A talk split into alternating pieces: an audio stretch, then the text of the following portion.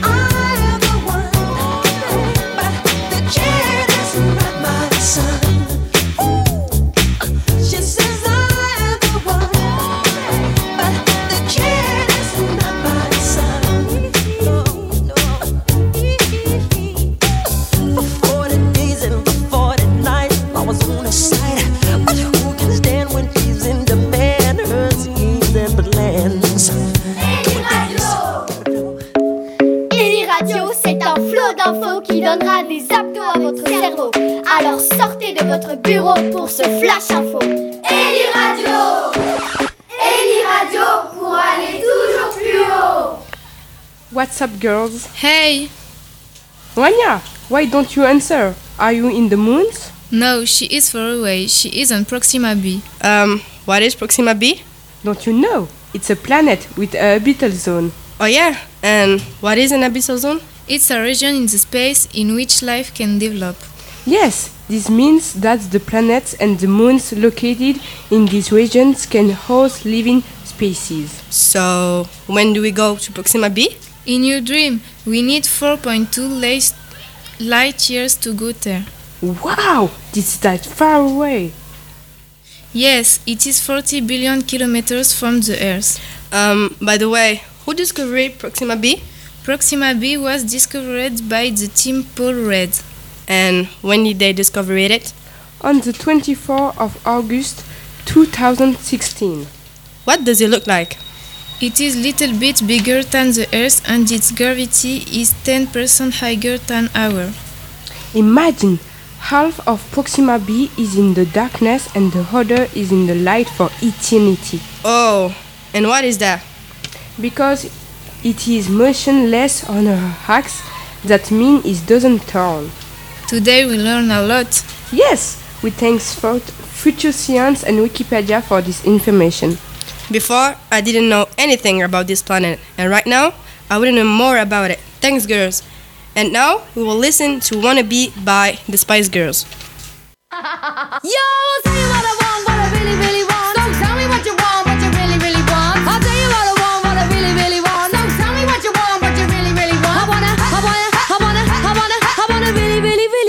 wanna zig a zig ah. If you want my future, forget my past. If you wanna get with me, better make it fast. Now don't go wasting my precious time. Get your act together, we could be just fine. I'll tell you what I want, what I really, really want. Don't tell me what you want, what you really, really want. I wanna, I wanna, I wanna, I wanna, I wanna really, really, really wanna zig a zig. If you wanna be my you gotta get with my friends. make it last forever. Friendship never ends. If you wanna be my lover, you have got to give.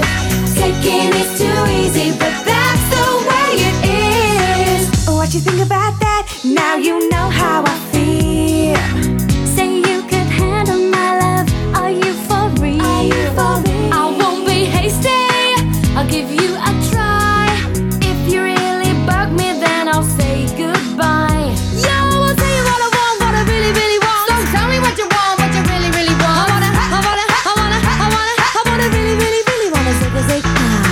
Wanna be my lover, you gotta get with my friends. Make it last forever. Friendship never ends. If you wanna be my lover, you have got to give. Taking is too easy, but that's the way it is. So here's the story from A to Z. You wanna get with me? You gotta listen carefully. We got M in the place who likes it in your face. You got G like MC who likes it on a easy V who doesn't come for free. She's a real lady.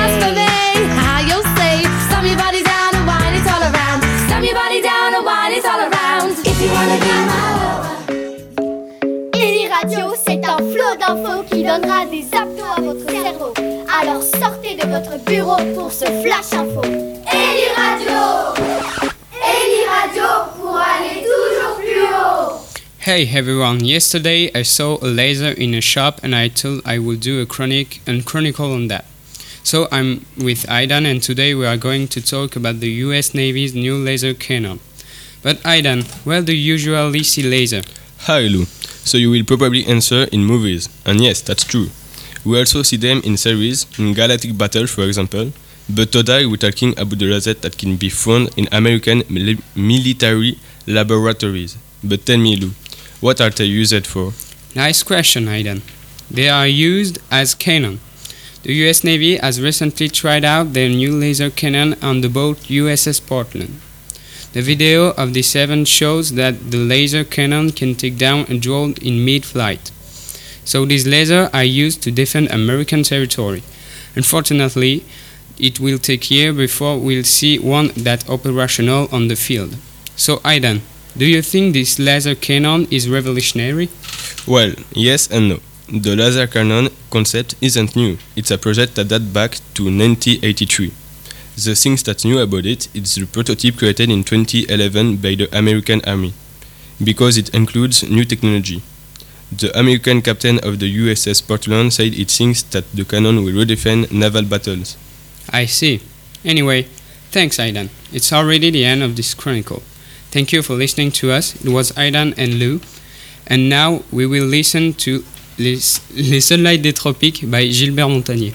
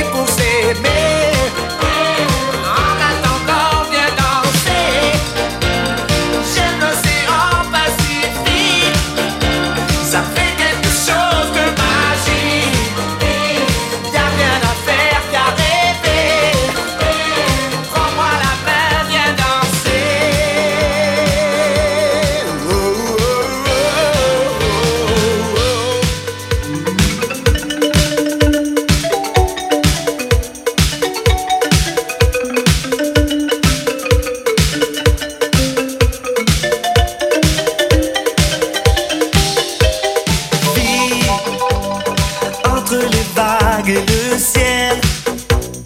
Tu ne seras jamais plus belle que cette chanson qui t'appelle. Oh, prends-moi la main. Eli Radio, c'est un flot d'infos qui donnera des abdos à votre cerveau. Alors sortez de votre bureau pour ce flash info. Eli Radio Eli Radio pour aller toujours plus haut. Hey, you know what? Did you hear about the rose moon? Hmm, no, but what is it?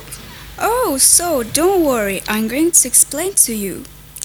Oh, I hope it's not too complicated. Oh no! So, to begin, it's a phenomenon that happens in the sky. Oh, an eclipse. Yeah, that's it. Oh, but why do we call this a rose moon? Because when the eclipse comes, it can be more or less pink. Oh, and I also heard two words, strawberry moon. Is it the same thing? Yeah, according to the site timeanddate.com, we call it like that because strawberries are harvested in June. Oh, amazing! I love eating strawberries.